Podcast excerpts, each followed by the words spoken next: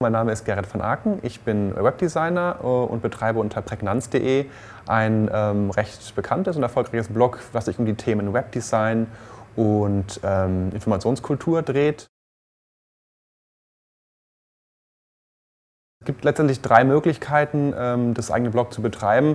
Erste Möglichkeit wäre, ähm, dass man auf äh, seinem vorhandenen Webauftritt anknüpft und man hat eine umfangreiche Webseite, Corporate-Webseite und möchte dann einen Blog mit anfügen. Dann kann man eventuell das äh, verwendete CMS dazu nutzen, das Blog dazu, ähm, dazu äh, weiter zu erweitern. Zweite Möglichkeit ist es, äh, eine eigene Software für Blogs zu verwenden, wie WordPress oder TextPattern, diese auf dem eigenen Server zu installieren. Das ist eine spezielle Software, die genau dazu geeignet ist, einen, Podcast, äh, einen Blog oder einen Podcast äh, sehr, sehr einfach zu machen. Dritte Möglichkeit ist, zu einem, zu einem Service zu gehen im Internet, dort ähm, sich anzumelden und dann ohne einen eigenen Server betreiben zu müssen, das sehr einfach ähm, ähm, machen zu lassen von einem externen Anbieter. Also es gibt, glaube ich, zwei oder drei populäre Dienste ähm, durchaus. Und zwar ist das zum einen äh, WordPress.com, wo das basiert auf der populären äh, Software WordPress und ähm, ist sehr, sehr einfach und gut zu bedienen. Dann gibt es äh, Today, äh, wo man ebenfalls äh, kostenlos noch ein paar mehr Einstellmöglichkeiten hat, um das zu individualisieren. Das ist äh, sehr schön gemacht. In der Bedienung her etwas zu kompliziert, meines Erachtens. Wenn man sich ein bisschen reinfuchsen möchte, gut geeignet. Und es gibt noch viele weitere Services, wie beispielsweise blog.de ähm, oder andere.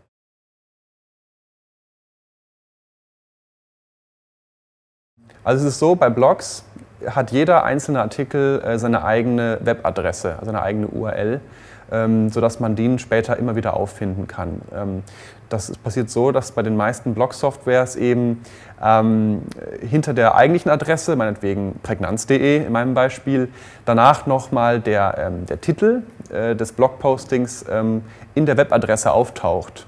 Also wenn ich einen Artikel habe, der heißt ähm, neues Büro gesucht, dann ist eben meine Adresse von diesem Artikel prägnanz.de slash weblog slash neues Büro gesucht. Und auf diese Art und Weise kann ich äh, ein Archiv haben, kann danach äh, Volltextsuche machen in meinem Blog, aber kann auch über Google gefunden werden und jeder Artikel letztendlich äh, wird auf unbestimmte Zeit aufgehoben und kann so aufgerufen werden.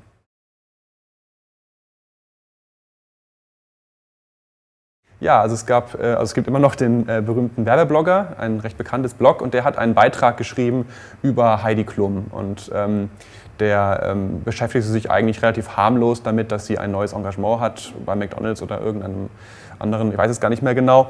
Auf jeden Fall äh, hat der einen Permalink verwendet für diesen Beitrag, in dem der Name Heidi Klum eben drin stand. Der Artikel hieß ähm, Heidi Klum jetzt als Mac Hottie ähm, glaube ich. Und ähm, das Problem war eben, dass dieser Artikel dann bei Google sehr, sehr hoch gerankt worden ist, wenn man nach Heidi Klum gesucht hat. Und das hat eben entsprechende rechtliche Probleme offensichtlich erzeugt. Und die Heidi Klum GmbH hat dann den Werbeblogger verklagt oder wollte ihn verklagen zumindest ähm, wegen dieser Markenrechtsschutzverletzung. Was auf keinen Fall äh, natürlich passieren darf in, in Blogs, ist letztendlich, dass man ähm, die Kommentarfunktion nicht überwacht. Also man hat in, bei Blogs im Wesentlichen äh, meistens eine Kommentarfunktion, in der die Besucher eben äh, die Einträge kommentieren können. Und dort muss man eben kontrollieren, muss gucken, was dort aufläuft, weil man letztendlich äh, in bestimmten, Recht, in bestimmten Sinne davon haftet, was dort auf der Webseite passiert. Und wenn man einfach nur die Artikel schreibt und sich nicht kümmert, was da kommentiert wird, hat man dann unter Umständen ein Problem.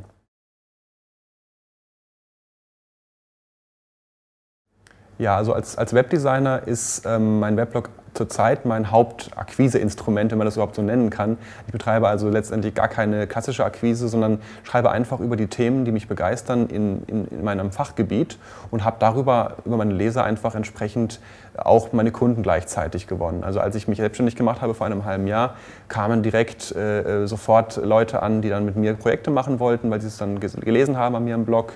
Und die Kompetenz, die ich besitze auf meinem Gebiet, kann ich einfach übers Blog demonstrieren.